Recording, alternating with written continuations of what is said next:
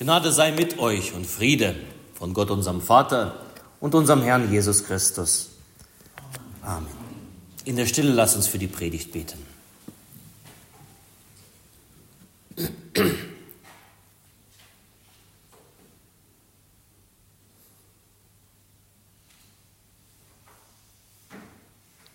Herr, dein Wort ist meines Fußes leuchte und ein Licht auf meinem Wege.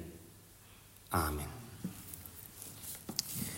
Der Bibeltext, der heute für die Predigt verordnet ist, steht bei Markus im vierten Kapitel und heißt Gleichnis vom Senfkorn. Und Jesus sprach, womit wollen wir das Reich Gottes vergleichen und durch welches Gleichnis wollen wir es abbilden? Es ist wie mit einem Senfkorn. Wenn das gesät wird auf das Land, so ist das kleinste unter allen Samenkörnern auf Erden. Und wenn es gesät ist, so geht es auf und wird größer als alle Kräuter und treibt große Zweige, so dass die Vögel unter dem Himmel unter seinem Schatten wohnen können. Der Herr segne an uns dieses Wort. Amen. Ihr Lieben, vor einigen Wochen ging Deutschland in die Geschichte ein. Erstmals in der Sportgeschichte wurde eine deutsche Basketballmannschaft Weltmeister. Das Halbfinale war schon an sich eine Sensation. Niemand hat es für möglich gehalten, dass Deutschland gegen den, ja, überhaupt gegen den USA, den gegen den Favoriten gewinnt und ins finale Spiel rückt. Doch dann, was dann geschah, das gab es noch nie. Die deutschen Basketballspieler Sie erzielten diesen historischen Erfolg. Sie wurden Weltmeister. Ich interessiere mich nicht besonders für diese Sportart, aber mit Freuen, das tat ich allemal. Und wenn so ein Underdog wie Deutschland im Basketball gewinnt, dann ist es umso fröhlicher, umso mehr etwas Besonderes. Aber zur gleichen Zeit, während die Basketballfans feierten, sah man parallel eine andere deutsche Mannschaft, nämlich die Mannschaft aus dem deutschen Fußball mit einer großen Blamage. Die deutsche Nationalmannschaft oder wie man sie nennt, die Mannschaft gegen Japan. Die Sportschau titelte den Tiefpunkt der, dieser Mannschaft. Blamage gegen Japan, DFB-Team steckt tief in der Krise. Ja, die, diese Mannschaft steht steckt in der Krise. Damals 2014, das, damals war es noch anders, da wurde man Weltmeister. Doch seitdem verlieren die deutschen Fußballspieler nicht nur Spiele, sondern auch das Ansehen in der Welt. Zwei Mannschaften, zwei deutsche Mannschaften, zwei Sportarten, bei denen sich alles um den Ball dreht, doch unterschiedlicher können sie nicht sein. Die einen ernten Ruhm, die anderen Spott und nur noch Kopfschütteln. Und wisst ihr, ich glaube zu erahnen, warum die einen fähig sind zu siegen und die anderen eine Schlappe nach der anderen kassieren. Was ist das nun? Ich glaube, es liegt an der Haltung. Und ich bin mir hundertprozentig sicher, dass dies eben mit der Haltung zu tun hat. Schauen wir doch die Haltung der deutschen Fußballspieler an. Und diese Haltung der deutschen Fußballspieler in den letzten Jahren, sie betraf alles Mögliche. Mal durften wir zusehen und zuhören, wie die deutschen Spieler vermeintlich deutsche Spieler darüber stritten, ob der türkische Präsident ihr Präsident ist oder nicht. Dann die besonders moralisch aufgeladene Haltung zu möglich, allen möglichen Fragen. Man wollte zunächst gegen den Rassismus knien. Dann wurden die Stadien mit Regenbogenflaggen beleuchtet, Farben beleuchtet. Mal redete man darüber, ob man die WM in Katar boykottieren sollte und tat es dann doch nicht. Und dann war dann diese Diskussion um die Kapitänsbinde. Sollen wir die Regenbogenfarben tragen oder sollen die Farben anders sein und so weiter. Wochenlang ging das hin und her, begleitet durch die Medien, verbreitet und diskutiert in den sozialen Medien, beflügelt durch die Politik und die Politiker, angestachelt durch die Nichtregierungsorganisationen. Und mag sein, dass es alles irgendwie diskussionswürdige Themen sind. Alles war da in dieser Mannschaft. Es wurde alles diskutiert. Alles, zu allem wurde eine Haltung eingenommen. Von manchen wurde es sich distanziert, zum anderen hat man sich bekannt und so weiter. Aber das Wesentliche fehlt in dieser Mannschaft, nämlich der Ball. In all den Themen wurde das Wesentliche vergessen, die Freude daran, nämlich Ball zu spielen. Denn deswegen heißt es ja Fußball, nicht damit man alle anderen Themen hineinnimmt, sondern dass man Fuß mit dem Fuß, nämlich Ball spielt. Alles war vorhanden, nur nicht der Ehrgeiz, Tore zu schießen. Der Kampfeswille war nicht da, den Gegner zu besiegen, sein Land im Ausland würdig zu vertreten. Und die zuschauergestellte Haltung bezog sich eben auf alles Mögliche, doch nicht auf diesen einen runden Ball, um den es eigentlich im Ballsport nun mal geht. Ganz anders die Basketballer. Habt ihr je vorher von den Basketballern etwas mitgekriegt? Also ich nicht. Keine Bühne, keine Medienpräsenz, keine Moralpredigten durch die Hintertür, keine Zeichensetzungen, keine Haltungen. Niemand hat je was von diesen Männern überhaupt was gehört. Niemand hat vor diesen Spielern etwas vernommen. Bis eben zu diesem einen Augenblick, als die nationale Mannschaft plötzlich im Halbfinale war und dann wurden die Männermedien sichtbar in den Medien. Und dann, was vernahm man von ihnen? Sie kümmerten sich nicht um Politik, sie kümmerten sich nicht um Gender, Sie kümmerten sich nicht um die Herkunft, um Klima und irgendwelche Weltanschauungen. Sie spielten einfach Ball in den Korb, denn das heißt eigentlich Fußball, äh, Basketball, Korbball. Es war einfach Sportwettbewerb von disziplinierten, zielstrebigen, hochbegabten jungen Menschen, die Lust hatten zu spielen, Ball zu spielen. Sie taten eben das Wesentliche. Großer Unterschied zu den Fußballern. Wenn man sich nur aufs Wesentliche konzentrieren. Wenn man sich nur aufs Wesentliche konzentriert. Ihr Lieben, ich bin davon überzeugt, dass der Schlüssel, dass dieses Wesentliche der Schlüssel auch für die Kirche ist. Ich habe häufig den Eindruck, dass es in der Kirche um alles Mögliche sich dreht. Man muss zu allem eine richtige Haltung haben. Man muss die Welt retten. Man muss das Klima verbessern. Man muss füreinander Verantwortung übernehmen. Man muss sich zu dem positionieren und zu dem. Man muss sich von dem und dem distanzieren und so weiter.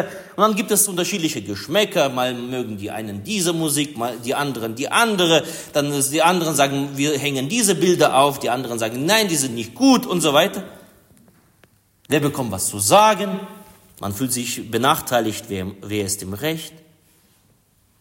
die Kirche, und das bist du und das bin ich, habe ich den Eindruck, verliert sich in all diesen vielen Dingen. Doch das Wesentliche, was ist damit? Dieses eine kleine Senfkorn, also Kern des Ganzen, von dem Jesus hier in unserem Bibeltext spricht,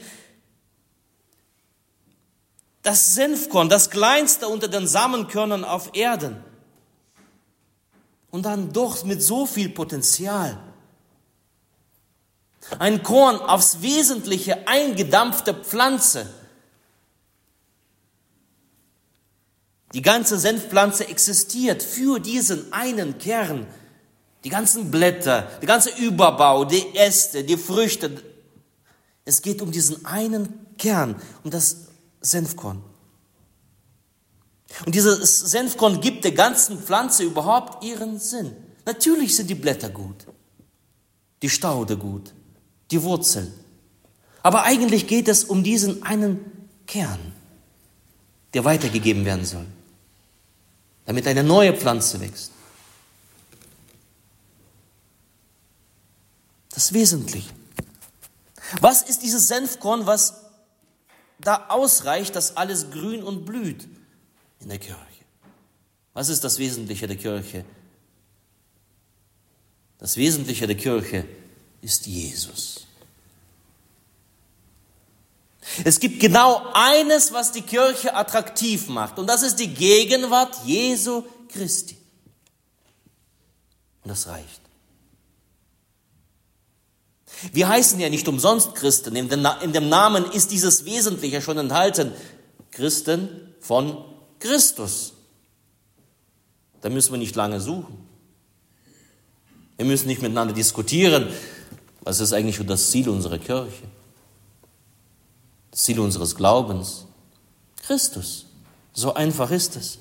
So wie im Basketball zwei Dinge sind da wichtig. Basket und Ball, also Korb und Ball, so ist es bei den Christen eben Christus, Jesus. Alles andere ist überbaut, mal ist es wichtig, mal ist es entbehrlich, man kann darüber diskutieren, man kann darüber reden oder einfach auch mal sein lassen.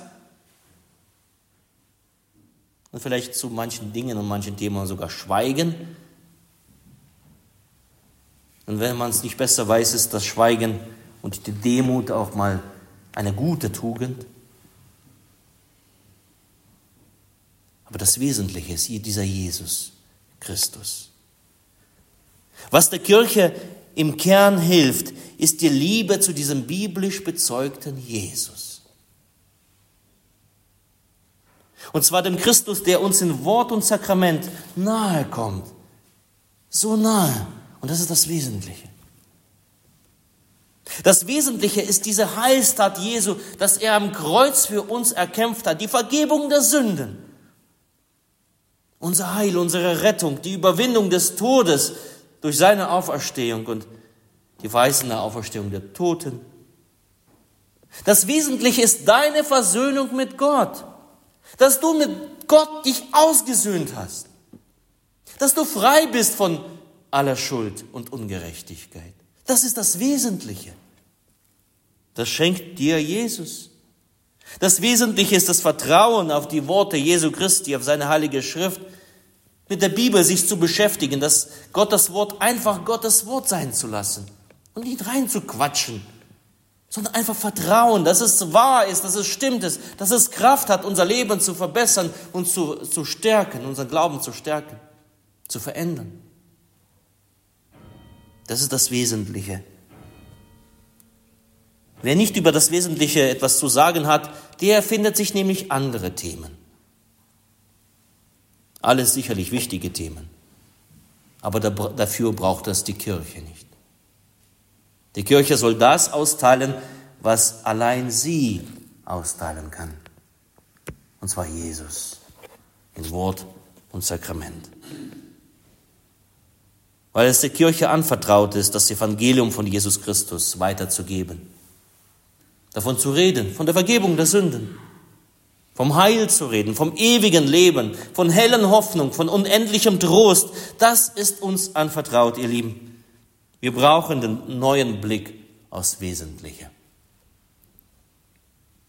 Und ja, und ja, du denkst, Mensch, das ist ja aber wirklich klein. Jesus, reicht das wirklich? Gehen wir da nicht unter in der ganzen Stimmgewirr der Gesellschaft?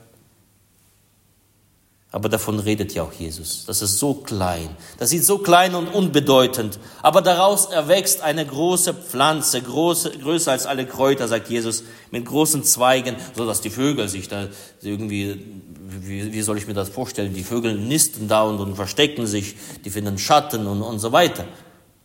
Und das begann alles mit diesem kleinen, winzig kleinen Korn. Das Wesentliche.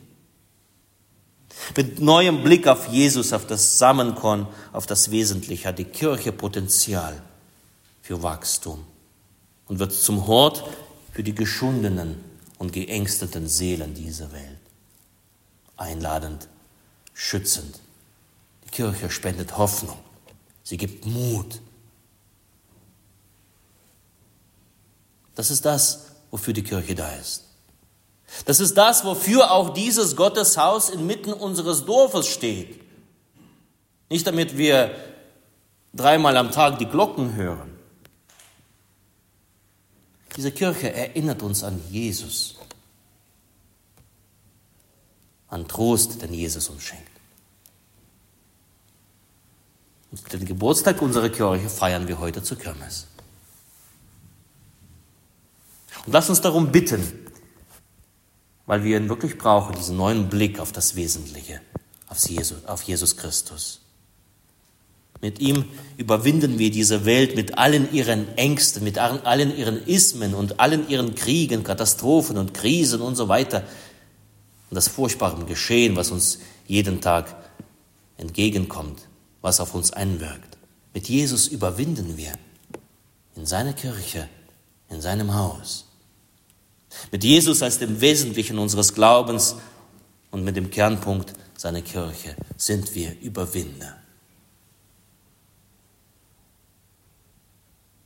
Darum lasst uns beten.